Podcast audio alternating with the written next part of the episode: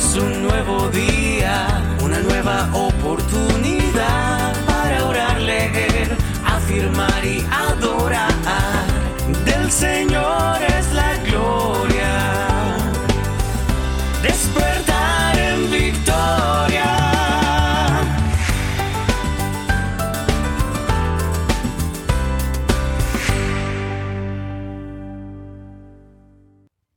Vencedores, muy muy buenos días, les saludo por acá Juan Pablo Gómez y le doy la bienvenida a un día nuevo a este Tu despertar en victoria.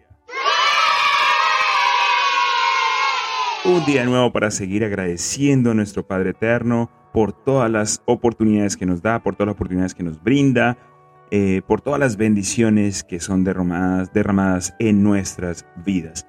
Vamos de una vez a escuchar qué es lo que nos, nos tiene preparado el día de hoy nuestro Padre Eterno. Y Él nos habla de la perseverancia, debemos de perseverar, mantenernos constantes y firmes en sus propósitos. Y dice así, mantén tus ojos en mí y en la corona de vida que he prometido a los que me aman. Hay un sentido en el cual la vida sobre esta tierra es una competición de perseverancia puede ayudarte a ver tu vida de esta manera, porque entonces no te sorprenderán ni desalentarán las muchas pruebas con las que te encuentres. Sin embargo, yo proveo salpicaduras de placer aún en medio de tus experiencias más traumáticas. En medio de las muchas bendiciones que tengo para ti, el gozo de mi presencia está siempre al alcance de tu mano. La corona de vida es similar a la corona con que se premiaban a los atletas vencedores en los tiempos bíblicos. Sin embargo, esos atletas competían para obtener una corona perecedera, una corona de algún vegetal. Tú, en cambio, estás, estarás recibiendo una corona que durará para siempre. Cuando te sientas maltratado por las pruebas de la vida, recuerda, la corona de justicia que está reservada para ti. Porque es mi justicia que te salva. Esta recompensa eterna está absolutamente garantizada. He prometido darla a todos los que me aman y que anhelan mi regreso. Cuando yo, el buen pastor, vuelva por ti, recibirás la corona de gloria que nunca se marchitará. Amén, amén, amén. Damos gracias a Dios por sus promesas, porque si Dios lo ha dicho, así lo va a cumplir. Eh, nos espera una corona de vida, una corona que es totalmente diferente a las premiaciones que podemos llegar a tener en esta tierra. Y la palabra, la palabra que quiero compartir contigo, bueno, quiero compartir contigo dos palabras el día de hoy. Eh, la que tiene que ver mucho con esta parte que acabamos de leer es, está en Santiago, en el Nuevo Testamento, Santiago, en el primer capítulo, versículo 12. Y dice así, Bienaventurado el varón que soporta la tentación, atención a eso, bienaventurado el varón que soporta la tentación, porque cuando haya resistido la prueba, recibirá la corona de vida que Dios ha prometido a los que le aman. Así que cuando vengan las muchas pruebas, cuando vengan las tentaciones de hacer quizás las cosas indebidas porque no sabemos si, si quizás el camino por el que estamos yendo es el camino correcto y a lo mejor hay desviaciones, hay, se nos presentan diferentes obstáculos y muchas veces se nos vienen a la mente hacer cosas que, que no son las que se deben de hacer. Pero aquí nuestro Padre Eterno nos dice, persevera, mantente constante, mantente firme en mi palabra, mantente firme en mis promesas que yo voy a cumplir. Así que cumple tu, tu parte, ¿Cuál es tu parte? Soportemos esa tentación. Sigamos adelante, perseveramos, porque Dios nos dice que cuando resistimos, cuando tenemos esa perseverancia firme, vamos a recibir esa corona de vida que Dios nos ha prometido.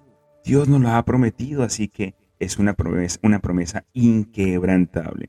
Aparte de eso, quiero compartir contigo eh, esta, esta palabra también que está en Jeremías. Esta parte se encuentra en el Antiguo Testamento.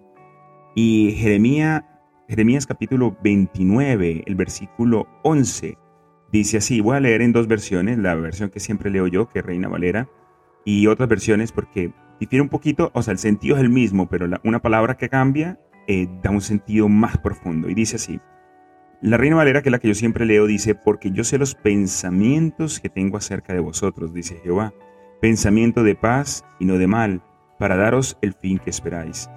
Y las otras versiones, como la versión internacional, dice, yo sé muy bien los planes que tengo para ustedes, afirma el Señor. Planes de bienestar y no de calamidad, a fin de darles un futuro y una nueva esperanza. Dios ya sabe, o sea, Él ya tiene concretamente sus pensamientos y los planes acerca de nosotros, y son planes de bien. Y esto lo digo por lo siguiente, porque tenemos que perseverar.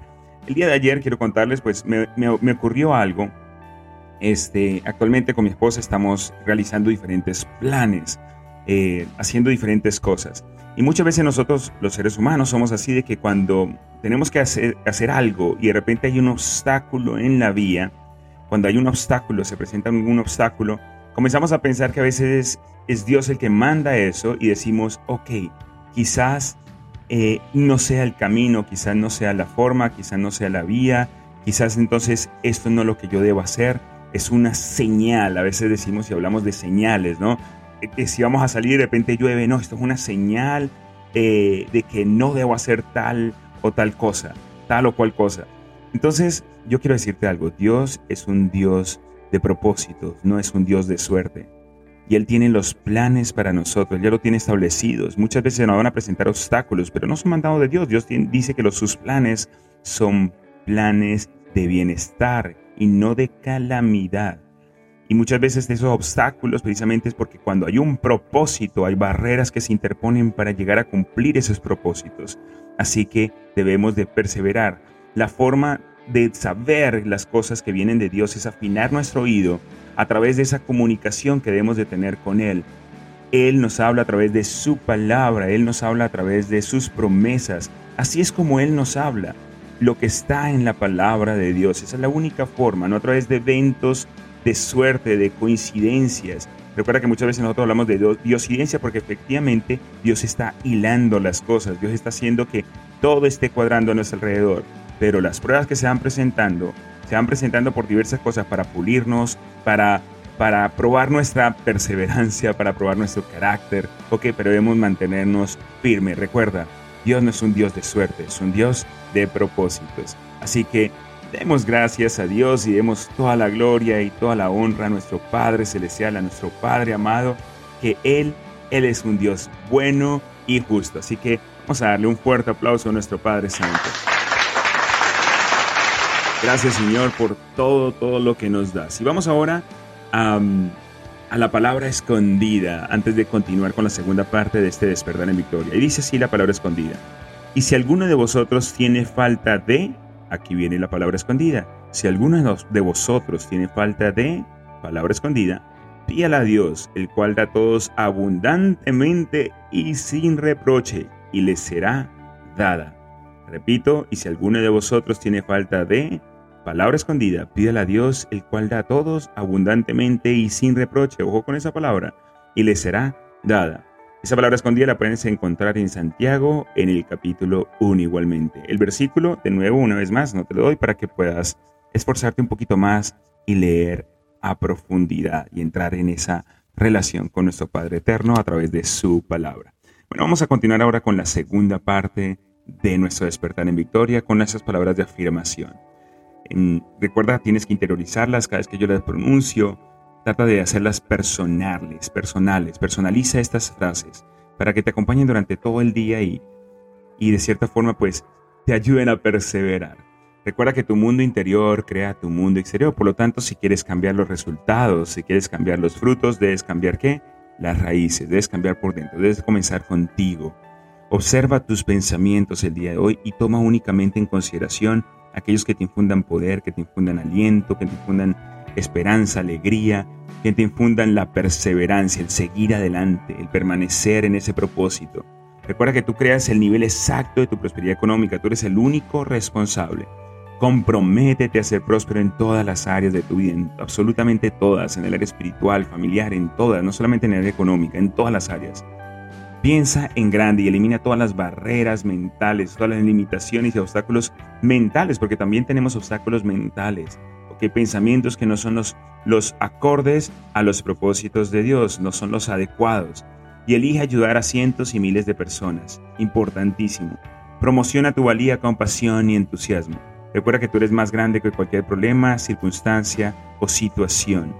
Recuerda que puedes manejar cualquier problema que se te presente, porque si Dios está contigo, ¿quién contra ti? Si Dios conmigo, ¿quién contra mí? Si Dios contigo, ¿quién contra ti? Recuerda que eres un excelente administrador. Comprométete a aprender y a crecer de forma constante y permanente. Ama la vida que tienes mientras vas creando y construyendo la vida de tus sueños. Recuerda que donde estás es el resultado de quien tú has sido, de quien tú eras, pero hacia dónde vas, hacia dónde te diriges, va a depender únicamente de quien elijas ser a partir de este momento. ¿Y quién eliges ser tú? Recuerda que lo decimos a diario porque todos los días es una nueva oportunidad. Elige ser una persona próspera, elige ser una persona amable, una persona íntegra, organizada, responsable, disciplinada, una persona perseverante, una persona que persevera. Sustituye los juicios por empatía y convierte las quejas en gratitud. Cada vez que venga una queja a tu mente, conviértela, transfórmala en gratitud. Sea agradecido con lo que tienes, acepta aquello que no tienes y crea activamente aquello que quieras, que quieres y deseas. Céntrate en aportar valor en la vida de los demás. Acepta la responsabilidad de todo en tu vida. Recuerda que tú eres el único responsable de tus resultados y de aquello que no tienes el control. Atención, aquello que no tienes el control, recuerda que tú decides cómo reaccionar ante ello. No tienes el control sobre las cosas que están pasando, pero sí tienes el control sobre cómo tú estás actuando, sobre cómo tú estás reaccionando. Recuerda que todos los días llegan personas, llegan a tu vida, a tus, a tus emprendimientos, a, tus a tu caminar, llegan personas extraordinarias, que se salen del ordinario, que dan la milla extra, personas positivas, que suman y que multiplican y avanzamos cada día hasta la consecución de mis sueños, de tus sueños, de nuestros objetivos. Decidimos no detenernos, decidimos no parar y vamos a continuar. ¿Hasta cuándo continuamos? Continuaremos hasta lograrlo.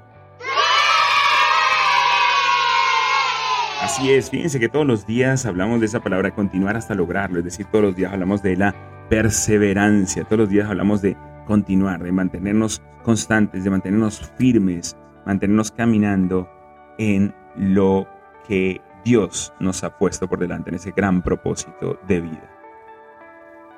Bien, vamos a continuar con la tercera parte, eh, que es el leer una porción del libro, el libro que hemos escogido para aquellos que, que quizás no escucharon el día de ayer. Es Una prueba como ninguna de Andrés Panasiuk. Ese es el libro que comenzamos a leer a petición de Pocos, pero bueno, son los que escogieron. Bien, y la gran mayoría lo hizo así. Ayer, ayer ya leímos la primera parte, así que vamos a seguir con un segundo título que me pareció bastante interesante. Dice así, ¿por qué le pasan cosas malas a la gente buena? Y yo creo que eso lo nos preguntamos constantemente. Comenzamos con el capítulo y dice, recuerdo haber estado en el tope de las Torres Gemelas de Nueva York solo un par de semanas antes de los ataques del 11 de septiembre de 2001. Mi esposa Rochelle y yo fuimos a ver las ruinas del golpe terrorista al corazón de Manhattan, de solo algunos días después de la tragedia. Las preguntas más comunes que escuchábamos de las personas en ese tiempo fue, ¿por qué le pasan cosas malas a la gente buena? ¿Y dónde está Dios en medio de todo esto? No es que me crea muy inteligente porque en realidad no lo soy. Sin embargo, después de darle la vuelta al mundo varias veces, viajando más de 3 millones de kilómetros por más de 50 países, a mí me parece que hay varias razones por las que creo que nos ocurren cosas dolorosas. Al escuchar tantas historias en tantos lugares diferentes, uno se va dando cuenta de algunas tendencias o razones por las cuales las personas atravesamos momentos amargos en la vida. Yo creo que hay varias razones por las que nos pasan cosas malas en la vida y no siempre tienen que ver con nuestras acciones personales. A veces sí, pero a veces no. Lo importante es aceptar que estas cosas suceden en el mundo y que en ocasiones nos ocurren a nosotros como un suceso individual o colectivo.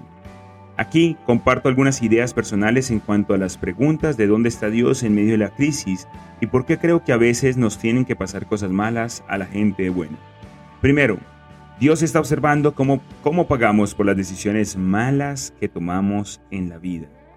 El conocido Saulo de Tarso, o San Pablo para los cristianos, dice que eh, en una carta escrita a sus discípulos en la provincia romana de Galicia. Dice, no se engañen a ustedes, nadie puede burlarse de Dios, lo que se siembra se cosecha. Y esto es importantísimo, lo que tú siembras cosecha. Siempre tus decisiones van a tener consecuencias, en pocas palabras es lo que dice.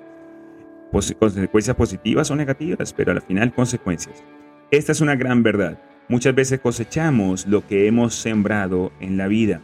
Sembramos desorden, impaciencia, deudas, deshonestidad, avaricia y cosas como esas, con el tiempo vamos a cosechar problemas. Sin embargo, hay que notar que muchas veces sembramos mal y no lo hacemos a propósito.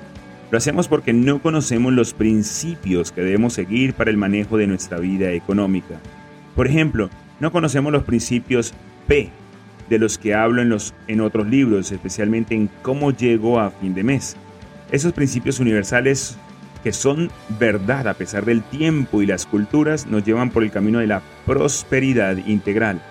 A veces sembramos consumismo en nuestra vida y eso nos, nos lleva a ahorrar muy poco y a gastar mucho. Entonces, cuando vienen las tormentas de la vida, nuestra barca comienza a llenarse de agua. A veces sembramos impaciencia y queremos tener en un año lo que a nuestros padres les costó 10 acumular. Allí comienzan las deudas y el estrés económico, que es el lastre que nos lleva al fondo del mar cuando los vientos de la recesión golpean nuestro barco. El Dios del cielo, como lo llamarán, llamarían los antiguos chinos, nos creó con libre albedrío, nos dio libertad de elección. Si no, seríamos máquinas en sus manos, simples marionetas. Sin embargo, cada uno de nosotros tiene libertad de elección y puede elegir bien o puede elegir mal. El famoso escritor de, los, escritor de los siete hábitos de la gente altamente efectiva, el doctor Stephen Covey, decía, tenemos la libertad de elegir nuestras acciones, pero no tenemos la libertad de elegir las consecuencias de esas acciones. Esa es una gran verdad. Me he dado cuenta de que en ocasiones el problema no está en el qué, sino en el cómo. Sabemos lo que tenemos que hacer, pero no sabemos cómo hacerlo. Por ejemplo, es posible que yo tenga la profunda convicción personal, o por la gente de fe una indicación divina, de que debo ir a dar una conferencia en el centro de Medellín.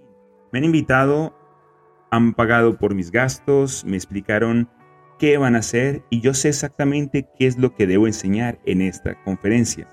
Sin embargo, el día de mi conferencia, en vez de bajar desde el quinto piso de mi hotel a través del elevador o las escaleras, decido saltar por el balcón a la luz de mi decisión personal, probablemente no llegue a la conferencia esa mañana. El problema no está en el qué, el problema está en el cómo. Muchas personas que conozco tienen una profunda convicción de que han sido llamadas a ser médicos, dentistas, empresarios o líderes políticos de sus países. No obstante, cuando viene la crisis, no comprenden por qué si están cumpliendo con su llamado en la vida, las cosas no les van bien. El problema no está en la obediencia a su llamado. El problema está en la manera en la que están obedeciendo. ¡Wow! Importantísimo. Recuerdo de cuando me mudé a Estados Unidos, los, primeros que me dieron la bienvenida fue la policía. Me fui a vivir a Chicago en el medio del verano estadounidense y uno de, estos, uno de esos días alguien me invitó a una recepción en un hotel en el centro de la ciudad. Como iba a terminar tarde, le pedí prestado el auto a un tío mío y me fui a una fiesta. Cuando llegué al centro no podía hallar el lugar donde estacionar, hasta que finalmente encontré un lugar en la calle muy cerca de la entrada del hotel donde se llevaría a cabo la actividad. Di gracias al cielo por mi buena suerte y entré al lugar. Salí como a las 11 de la noche y para mi sorpresa mi auto había desaparecido. Estaba consternado por completo mirando a mi alrededor cuando un amigo salió del hotel y me vio parado en plena calle. Hola Andrés, me dijo, ¿qué te pasa? Te veo un poco preocupado. Me robaron el auto de mi tío, le contesté con profunda inquietud. ¿Te lo robaron? ¿Dónde estaba? Aquí, aquí mismo lo dejé, le aseguré mientras le mostraba el lugar donde había estacionado el auto que mi tío muy amablemente me había prestado y yo acababa de perder. No, Andrés, no te lo robaron, me dijo con una sonrisa en los labios. ¿Que no me lo robaron? No, me dijo mi buen amigo mientras me, me comenzaba a explicar.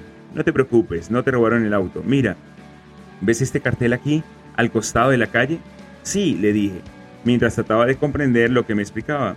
Pues dice Tow Away Son, ¿Tú sabes lo que significa estas palabras? No, le respondí muy inocentemente. ¿Significa bienvenido a Chicago?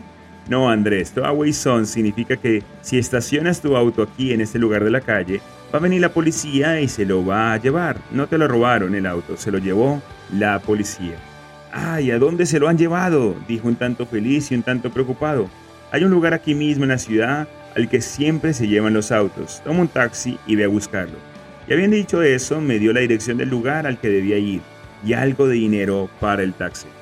Cuando llegué a casi a, casi a medianoche estaba todo oscuro y solamente había algo de luz sobre una caseta de guardián colocada a la puerta de un gran predio cerrado con un alambre como el que se usa en los gallineros de nuestros países. Me acerqué lentamente y cuando miré con detenimiento me di cuenta de que el joven que se encontraba dentro era de la India ese no hubiese sido un problema si no fuera porque yo casi no hablaba inglés y él no hablaba, pero con un fuerte acento de ese famoso subcontinente. Y él lo hablaba, perdón, pero con un fuerte acento de ese famoso subcontinente asiático. Yo hablaba spanglish y él hablaba english, de, de indio inglés. Eso era lo más parecido a la torre de Babel que yo había experimentado en mi vida. Finalmente nos pusimos de acuerdo y el joven me dijo que mi auto efectivamente estaba allá adentro. Son 250 dólares, me dijo en English, como si fueran lo más normal del mundo. ¿250 dólares? Respondí yo totalmente conmocionado, conmocionado. ¿Cómo puede ser que sean 250 dólares? Le pregunté. Son 250 dólares o no sacas tu auto de aquí, me dijo mientras continuaba leyendo un libro dentro de la caseta. Pero 250 dólares es una fortuna. Tú tienes la fortuna de que no te hayan llevado preso también por el lugar donde estacionaste. Tienes buena suerte, son 250 dólares.